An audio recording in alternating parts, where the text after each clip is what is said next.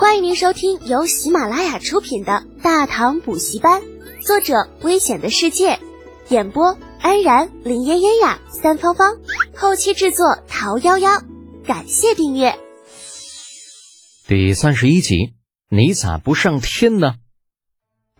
拔卓最终并没有答应李浩，只说回去考虑考虑。早已憋不住的程楚墨在拔卓离开之后，立刻问道：“多久呢？那个突厥二王子是傻逼吗？你这么骗他都不揍你？嘿，你这程憨憨，你怕不是才是个傻子吧？还揍我？也不看看这什么地方？那，再说了，老子就站在这里让他揍，你问问他敢吗？”李浩很用力的在程楚墨肩膀上一拍：“小程啊，教你个乖。”当一个人快要被溺毙的时候，你就是丢给他一块砖头，他也会紧紧抓住的。啊，小程同学继续憨憨，他快要死了。对的，很快就被历史的车轮碾死了。啊，程楚墨一头雾水。嗯，那刚刚那不是还说是被淹死的？李浩无奈的推了小程一把。你管他是怎么死的？宴会快要开始了，我们过去吧。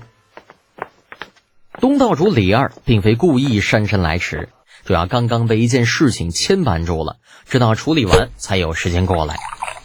立于大殿上，这位刚刚完成公司上市的大老板，目光扫过下面的众人，第一眼便看到了靠近大门口穿着一身绯红官服与程李二人挤在一起的李浩。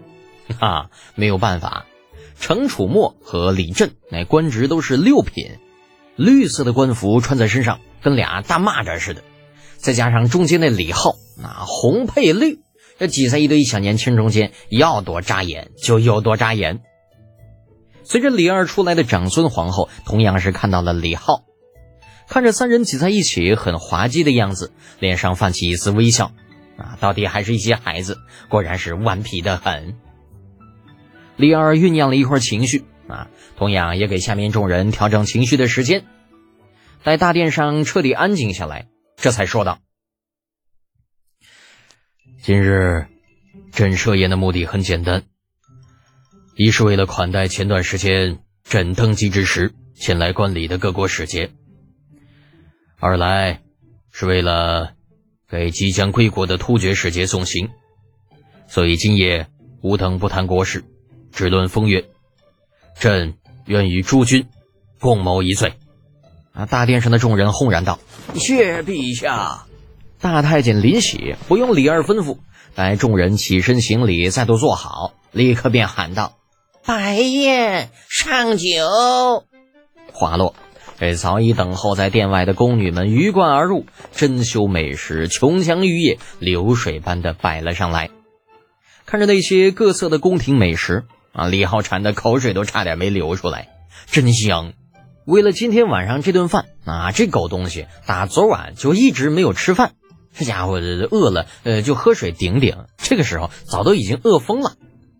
而区别于李浩的是，其余人则全部把目光集中在酒上，美食什么的，在座的大多都吃过，可是宫里花一万贯买的酒，却只有极个别的人有幸尝过。所以，对于他们来说，酒的诱惑远比美食大得多。不过，好在李浩的酒的确是没让人失望。刚一摆上，那诱人的酒香立刻充斥整座大殿，清亮的酒色看着就让人有种一试究竟的感觉。达卓因为之前与李浩有过一次交谈，故而对这酒更是关心。那如果不是碍于李二在场，他真的很想直接试上一试。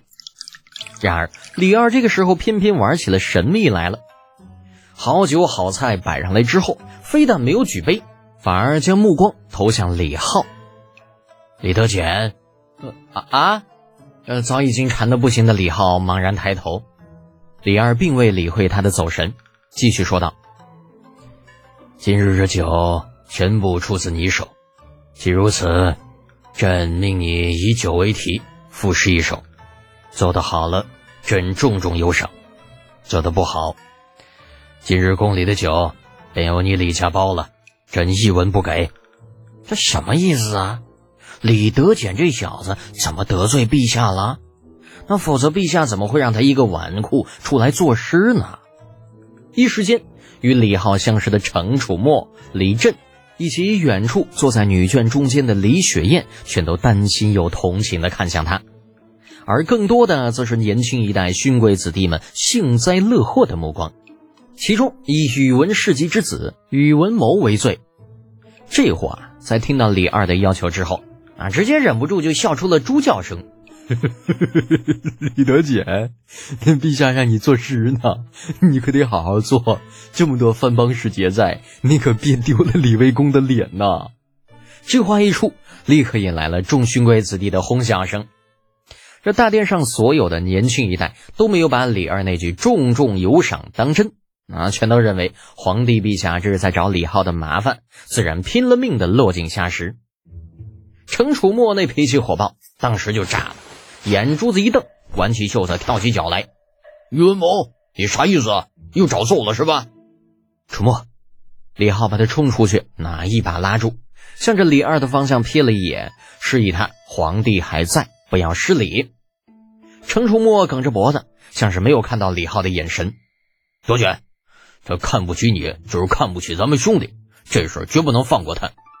李浩黑然道：“楚墨啊，如果狗咬了你一口，你难道还能咬回去不成啊？”程楚墨虽憨，却能够听出李浩是在变着法的骂人。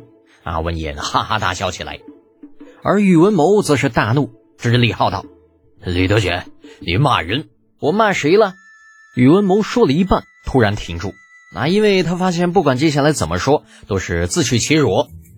年轻人这边吵吵嚷嚷，并没有影响到那些老货们。那相反，那几个老人渣反倒是在一边看得兴致勃勃，大有看猴戏的味道。李二同样没在乎几个小年轻的吵闹，不过总这么等着也不是个事儿，于是出言打断他们：“你们几个小家伙不要吵了。李德简，你怎么回事啊？”是不是想要就此认输，以后无偿供应宫中用酒啊？李浩挠着头，呃，陛下呀，臣不是想认输，实在是会的太多，一时间不知道从哪里开始。哎呀，我的妈！这装逼头子，你不吹牛皮能死是吧？啊，知道你这话说出来，若是一会儿做的事不好，那就算是欺君之罪不？勋贵子弟们这会儿全都不说话了，一个个全都缩在一边，等着看好戏。啊，看热闹的老人渣们脸色也变得难看起来。只有李二非但没有生气，反而露出感兴趣的神色。啊，是吗？既然这样，朕就换个方式。若你诗做得好，每做一首，朕便给你官升一级；若是做的不好，便降你一级，如何？李浩有些不好意思的搓着手，是不好吧，陛下？李二把脸一沉，怎么？可是要想反悔？呃，不是，臣的意思是，这要是做出两首诗，那岂不是跟我爹官职一样了？这万一做出三首，那杜伯伯、房伯伯、长孙伯伯他们的工作，我也不会干呢。杜如晦、房玄龄、长孙无忌三脸懵逼。听众朋友，本集已播讲完毕，请订阅专辑，下集精彩继续哦。